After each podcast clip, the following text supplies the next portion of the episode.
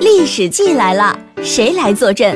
历史地理学者葛剑雄，中美关系史专家陈坚，近现代思想史学者江毅华，冷战史专家沈志华，慰安妇研究专家苏志良，上海史研究专家熊月之，明清史研究专家王家范，七位享有盛誉的著名学者和你一起解读厚重的历史。你想未来更可预测吗？请从历史经验里找智慧。你想当下活得更明白吗？请从历史现象里读懂规律。让我们一起走进东方讲坛文汇讲堂《历史与我们的未来》高端学术演讲季，向学者借脑，向历史取经。蜘蛛网邀您一同收听《历史记》系列节目。租界本是外国人租用的，如何变成国中之国的呢？在这一节里，熊月之从华阳混处、中外回访和东南互保阐述分析了租界如何变成中外利益的交汇之处，从而产生了示范效应、缝隙效应、孤岛效应和集散效应。比如租界的时尚生活和世界同步，电灯、电报、物质文明、精神文明和制度文明都有示范效应。而由于租界法律不同，章太炎、陈三立、毛岸英等不同时段的名人，都曾在租界躲过政府的追捕，当然也会带来鸦片盛行等弊端。当然了，我们就讲了这个四个不可思议的地方。你任何不可思议的地方，它其实都是有可以思议的、可以思议的道理在的地方。第一个呢，就是租界作为国中之国与中西利益交汇区这样一个一个地方，它的形成、巩固和强化的一个过程，这是我们做上海人要了解这个要要要了解这个呃这个特点。我们要简单的说一下，这个是话很长。但是我要跟大家说的，这租界租界是租来的，它不是一个像香港那样的是个人的英国的，它是租的。一开始一亩地一年是一千五百文土地是租给租给外国人居住的，它是收租的。这个土当然土地租给他，这个主权是我们的。所以呢，它是由租界变成了国中之国，有三步走。第一步叫华阳混处。在一八四五年那个时候，一开始设立印租界的时候，那个章程上定得清清楚楚的。所谓清清楚楚什么呢？这个租界是只能给外国人居住，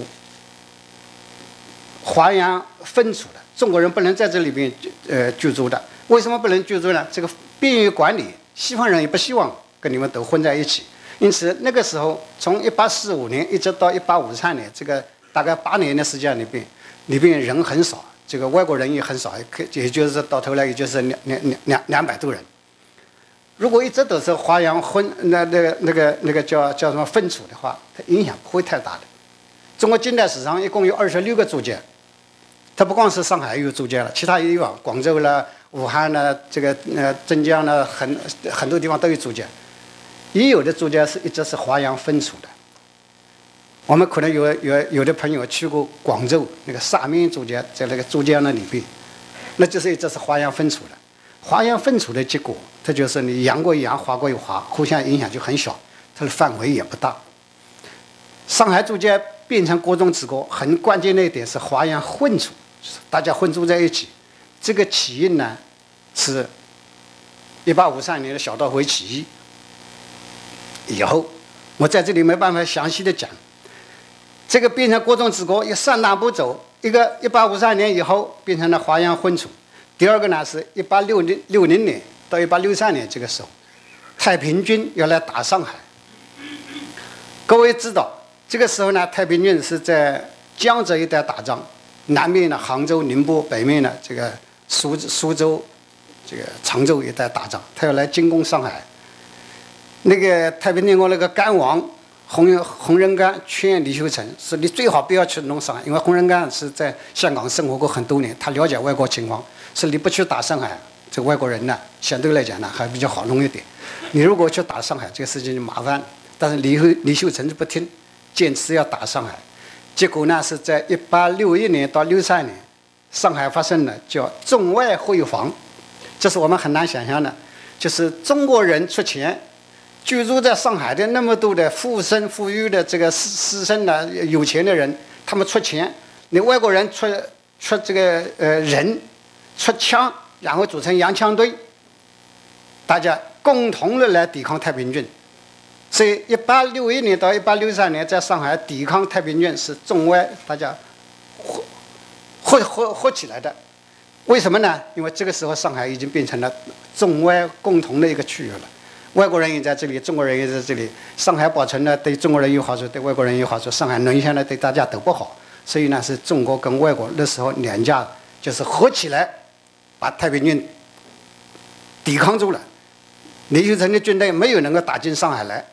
这个是第一次，第二次呢，凸显了上海这个中外一个共同区域的特点的呢，就是一九零零年。一九零零年在中国近代史上是关键的一年，是可以写一本大书的年份。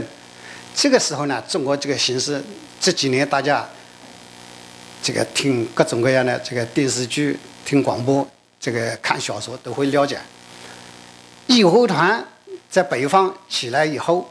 这个八国联军，这个从天津到北京去，这个杀杀这个杀义和团，然后呢是这个整个的北方混入战乱，中国政府这个宣宣布对外对外边进行宣战，结果呢是在以上海为中心，有上海，有浙江，有江苏，然后是福建，然后还有这个湖湖南、湖北等地方，就实行叫东南互保。所谓东南互保呢，就是以上海这一带地方，中国跟外国大家我们互相不发生战事，我不打你，你也不打我，保持这个地方的安定。这个东南互保其实呢是违背了慈禧太后的命令的，因为慈禧太后那时候既然你对对八国打仗，那你这个东东南江浙也是中国的一部分，你当然应该是起来杀洋人，跟洋人跟外国军队干了。但是呢，这个。江浙这一带的官员，他们觉得以当时中国的力量是根本没办法跟八个国家帝国主义国家打的。如果打，对中国带来的只能是更大的灾难。所以呢，他们呢是其实是违抗了北京政府的命令，跟外国呢达成了协议。结果是把东南这一带是保全了。保全了以后，当然了，你们都知道，后来这八国联军这个打下北京。逼迫中国政府签订的辛丑条约。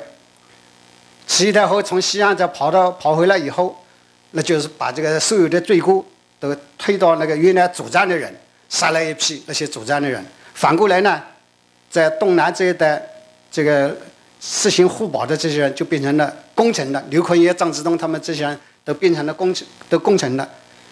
但是这个在全国的格局是变成了什么呢？就是全国全世界人都晓得。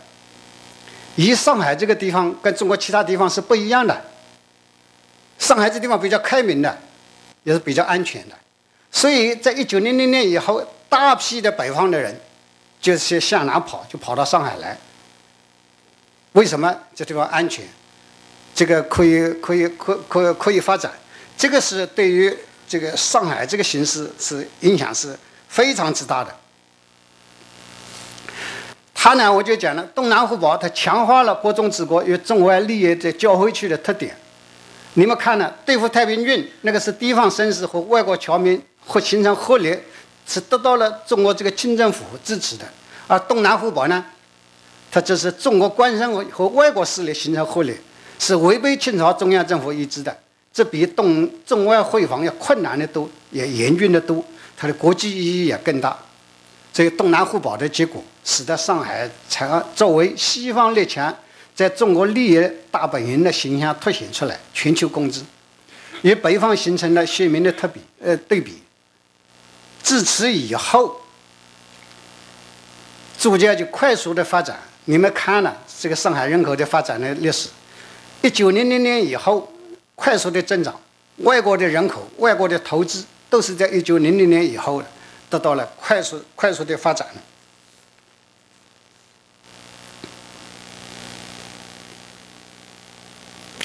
我讲第二点呢，就是租界作为国中之国，它突出的四个效应。这呢是相对来说呢是这个我们了解上海近代上海之所以成为近代上海最为关键的四个四个特点。一个叫示范效应，外国人在上海居住，他和这个旅行和短期的居住是不一样的。他们那个时候把上海看成是自己的家的。有的人是在这里长期居住三五十年，有的人是一代两代人居住在这在这里，他们把这里作为自己的家园来进行，那和这个短期的在这里居住那就不一样。所以呢，他们是把上海建设成跟西方发达城市同步的一个城市。西方凡是有的先进的东西，上海马上都引引进的。所以我分成三步来讲的，叫物质文明、制度文明、精神文明。他这个，因为西方人他在这地方要经营，所以西方有电灯，上海马上就有电灯；西方有电话，上海马上有电话；上海西方有自来水，上海以后有自来水。西方人在这里，他要按照原来的习惯来生活，所以呢，他的市政管理，道路要有多宽，这个下水道要怎么建设，垃圾怎么处理，信号灯怎么安置等等，这些他都是按照他自己本国的制度来的。包括教育制度，我们本来中国没有大学、小学、这个中学、小学这样制度的，他来了以后，他把这一套制度搬进来。其他包括作息制度，我们本来都是这个中国人，他是呃一年只有这个呃叫清明、这个端午，然后中秋，然后这个几个几个假期，其他一年到头都是劳作，没有没有这个七天一休息的这个这一说的。西方来了以后，七天一休息，很多企业它是中国人跟外国人一起。外国人是七天一休息，中国人一句话马上七天一休息。那学校七天一放假，我们也只好放假，一天工作八小时，我们也工作八小时等等。精神文明像制度了，呃，这自由了、民主了、平等了、法治了等等，这一系列的东西呢，它都会带到这里来。带到这里来呢，它就会对上海人，因为你是混处的，大家都看得到的，它不是一个隔开来不了解的，影响就非常大。这示范效应和这个灌输啊。不一样。我们各位理解的，如果一个老师、一个传教士、一个家长向小孩子、向学生、向那个那信教的人来灌输的话，他是居高临下的。居高临下的教育呢，他往往会引起那个被教育者的反感。你哪怕是家长教育小孩，他也会有反感的。这个就是灌输的结果，有的时候不一定是很好。但是呢，那个。示范的效应呢，它就不一样。示范呢，因为我自己做是我自己的，跟您你高兴学我，你认为我好，你学；你不学也没有什么关系的。那中国人正是在这个示范效应的影响下，他看到了很多东西。比如说，一场传染病来了以后，统计一下，跟租界里边死的人比华界里边人死的人少得多，大家就要总结这是为什么。饮用自来水和饮用这个河水，饮用这个井水。它的卫生程度当然是不一样，大家都了解的。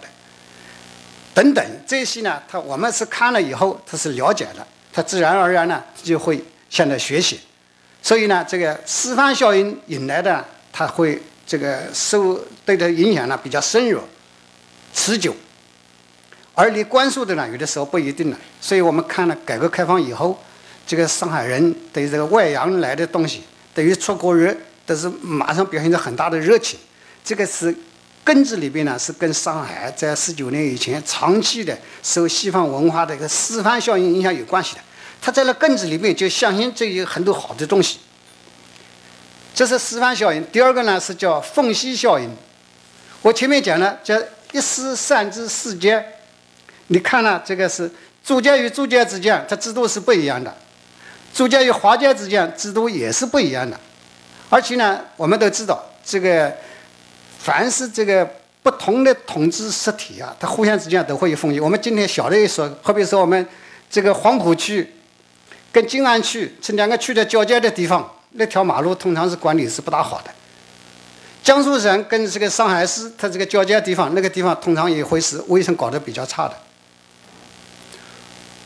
我们民主革命时期叫陕甘宁边区、皖浙赣边区，那所谓边区都是省和省交界的地方。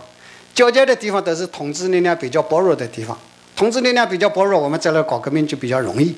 所以呢，你看呢，它是在一个国家制度底下，一个城市的制度底下，区和区之间、省和省之间那个交界的地方，它还会有薄弱的地方。你何况在上海，它是不同的制度，那么不同的制度、不同的制度之间，它就会产生了缝隙。这个缝隙对于上海来讲，是影响是非常之大的。我举几个例子，你比如讲政治观念，你在租界里边，你说我要批评政府，那个租界说这是你的民主权利。你如果在华界政府，华界，你在中国地界里边，你要是批评政府，你骂皇帝，这不行，拿去杀头，要灭九族。那么这个中国人他就很聪明了，他跑华界里边宣传，然后跑到租界里边居住。你要抓了我在租界里边，你抓不到；或者我在租界里边办报，但是影响的都是华人。所以你们看了这个，我们前两年纪念这个辛亥革命的时候，就看苏报案、苏报案为什么能够在上海发生，其他地方不可能发生的。因为这个苏报案，它就是发生在租界里边。那个时候，租界是对于你这个仅仅在口头上面宣传这个对政府不满是没有问题的。在座的不知道记得记记记不记得苏报案有一个细节，那个巡捕到书包书包这个馆里来抓人，章太炎说的是其他人都不在，你要抓张美林就是我，你来抓好了。后来就把他抓去了。这张美林、张太炎不是傻瓜，他为什么要要可能你要抓好了？原因为什么？以原因在这以前呢，巡捕也不止一次的来抓人、传人的。吴志辉、蔡元梅他们都被曾经传过的。吴志辉被传去一共传了六趟，每一趟到那儿去就问他说：“你有没有杀人放火？”他说：“我没有杀人放火。”你有没有私藏军火？我没有私藏军火。还有呢，问呢，你有没有拐卖儿童？我没有拐卖儿童，因为在租界的法律上面呢，杀人放火、私藏军火或者拐卖儿童都是违法的。他说你这三件都没有，说你你们干什么？说我们骂政府，骂政府那是你权利，你去好了，我们保护你。一次、两次、三次、四次、五次、六次都是这样的，每次都是这样的。而且为了这个事情，租界还特地出了个法规，就是以后绝不允许清朝政府到我们租界里边随便抓人。在这以前有人来抓过人，呢，抓过人，后来又被把租界把他要回来了，要回来了以后又放掉了，没事情了。所以章太炎是觉得呢，你们来抓也无所谓的。他没想到这次是真的抓他，所以把他抓去了。正因为是这样的，你们看他和当然了，这个张太炎后来判的还是不一样的，判三年，周荣是判的两年，这个是因为租界的缘故。如果是在其他地方，那个是老早是。这个不用审判就把他杀掉了。在章太炎同时，在北京发生了一个叫沈经的案件，类型跟张太炎他们差不多的，也就是批评政府的。后来被抓到，抓到了以后根本没有经过审判，就是在这个监牢里面用个鞭子啊，活活的抽死了。抽死了后来呢，是这个血肉横飞，那个监牢那个墙壁上面飞的都是身上抽下来的肉。然后呢，外国记者就把这些东西都拍出来，放到了报纸上去。那全世界哗然，这个清朝政府是个野蛮的政府，不讲法律的政府，什么什么东西的。所以这个是租界跟华界形成了一个非常不一样的这个差别。不光是反清的人呢，到了民国时期，一九一二一九一二年以后，那你们知道清朝政府被推翻了，但是历次改朝换代的人，总有一些人是忠于原来朝廷的。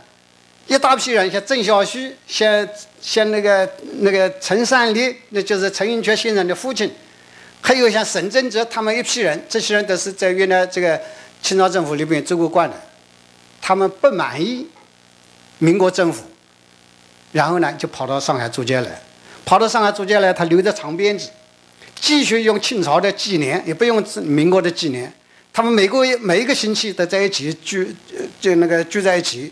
读经，然后呢讲清清朝的那些事情，很安全啊，没有没有问题啊。他们在民国政府底下的上海的租界，依然可以过着像清朝一样的生活。那当然了，他们原来在清朝政府的时候是很有很有名的，都是科举有功名的，他们可以写字画画，到外面卖钱，他们还有地位，所以在上海还可以过很好的上海生活这个生活。所以你们看这个遗老。他们在那个民国时期，他可以可以过很特殊的这个生活，原因呢就跟租界有关系。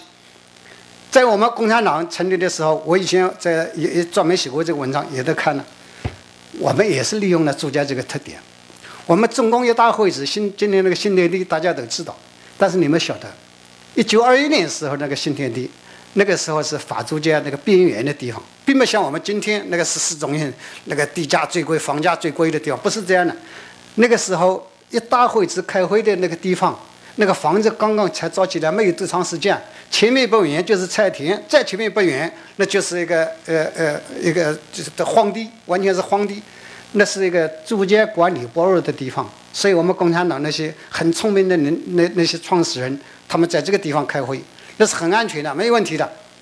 二大会址，二大会址就离我们这里不远了，那个高架高架下边呢，现在属于静安区的这地方。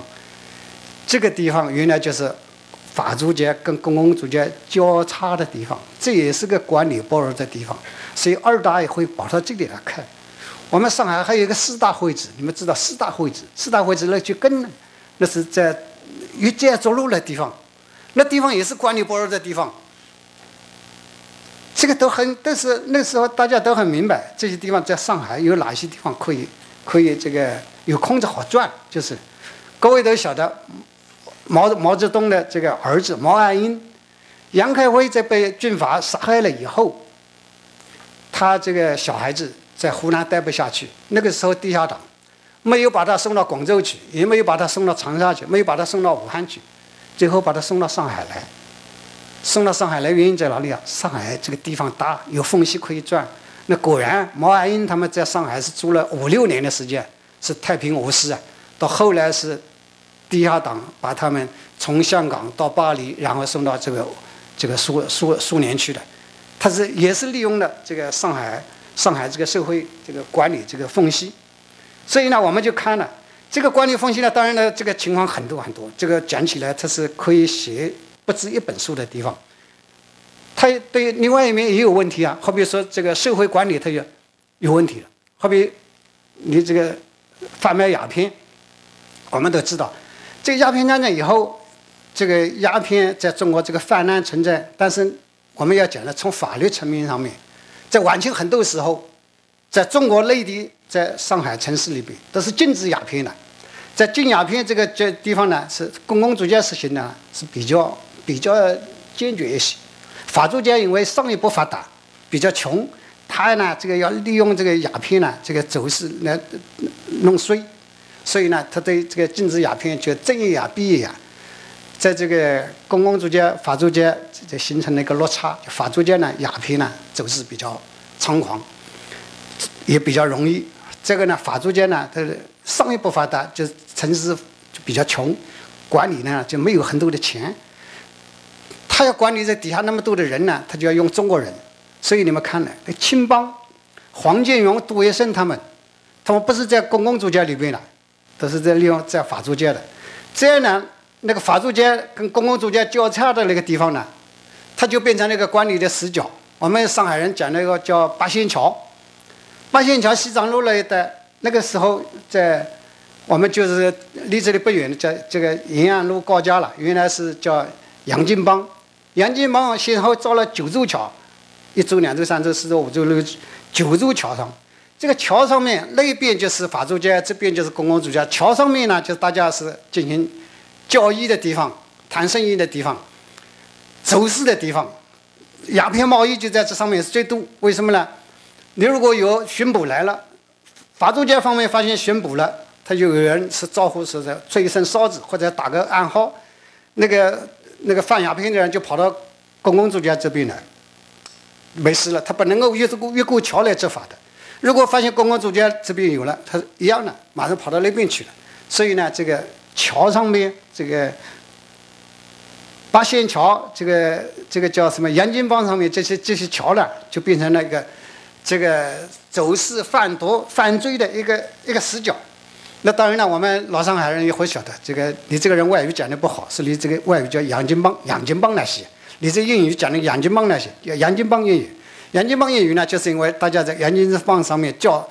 这使用语言呢，它就是杨使用的这个用中国用中国这个语法拼成的英语，就是杨金帮英语，所以这个杨金帮才会出名。这个就是一个这个缝隙效应产生的这个非常复杂的影响，在特殊的情况下，它可以为进步力量这个提供这个场所，在一些情况下也会为那些这个不进步的力量或者是这个社会犯罪提供了一些场所。这个是上海很复杂的地方。还有两个效应，就是一个叫孤岛效应，一个叫积积散效应。这个说起来就很容易了。所谓孤岛效应，那我们知道是近代中国大部分时间，全国各地常常会发生战争，发生灾荒。一旦发生战争、发生灾荒的人呢，他就发生战争，他就向比较安全的地方跑；发生灾荒呢，他就向比较能够活命的地方跑。什么地方安全呢？逐渐安全。什么地方能够活命呢？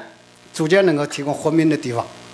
我们前几年看了一九四二年的电影，你看那个在内地呀，你如果发生大的饥荒，有的时候是逃命都没地方逃的。但是呢，这个上海它有个大城市，人口多，它提供的救助的力量强，所以呢，在很多时候，这个一发生战争，一发生饥荒，就大量的人跑到上海来。这个就使得上海呢，就是在全国，它就变成一个一个孤岛。那个有很多当官的，他在外地当官，但你们你们知道，这个当官不能是一辈子的活，有的时候是突然的被被这个这个下台了，被被抓起来了，被双规不叫双规了，这个反正是当官不安全的。但是呢，他要这个把财富、把家庭呢，就安在上海来。他们呢，就是把这个上海银行都啊，全世界全世界的大银行在上海这个都有分行。中国的银行大多数这个总行业都在上海，他们把钱存在上海，然后把这个在上海投资，把家庭安在上海。最有名的讲，你们都晓得，在座的一定都晓得，严复，严复大名鼎鼎的翻译《天演论》了不起的这个大学问家，严复长期是在。安徽和北京做官的，但是你们不知道，严复是福建人，跟跟在在上海没有当过官，但是严复把家庭安在上海的，他的夫人就住在上海，家庭就住在上海，他的夫人在上海买了三十辆黄包车，这个靠出租黄包车为生，然后严复的钱都是在上海投资的，那个商务印书馆里有严复很多的股票，所以你们就想了，这个是。上海就变成了一个全国财富集聚的地方了，也变成那个达官贵人他们这个向往的乐土了。所以，我们前几年一一直讨论，一直看了上海要保护历史文化遗产。你们去看那历史上海历史文化遗产，很多很多人，他根本不住在上海，也不在上海经商，不在上海当官。但是呢，你一看呢，他就是或者在南京当官，在北京当官，什么东西，他们把房子在这地方。你看那历史文化，你你你那个遗遗产很多就是这样。这是上海为什么这些多的原因？上海钞票多，名人多，读书人多，那么他们什么都会有。这个是积散效应，积散效应呢，就是上海是全国化的上海，所以人家就老是我在很多地方演讲，人家就问了，说上海人排外看不起外人，我说好像很不对，完全讲的不对。为什么呢？上海人都是全国人，上海的百分之八十五以以上的人都是外地来的，上海那个百分之十五的都是。原来的乡下人，在在上海又不是占主要位置的。你看着是上海风风光光的，那都是各个地方来的人。他这个是全国人集中在集集集集呃集中到上海来的。当然呢，遇到战争，战争过去了，有些人还会回去；遇到灾荒，灾荒过去了，人也还回去。但是呢，他毕竟来的人多，走的人少。上海呢，就跟全国呢，这个产生了千丝万缕的联系。这是一。还有个集散效应呢，就是上海，它这个人跟各个地方它是联系的，是非常密切。我这下面，下面还还还会讲到这些特点。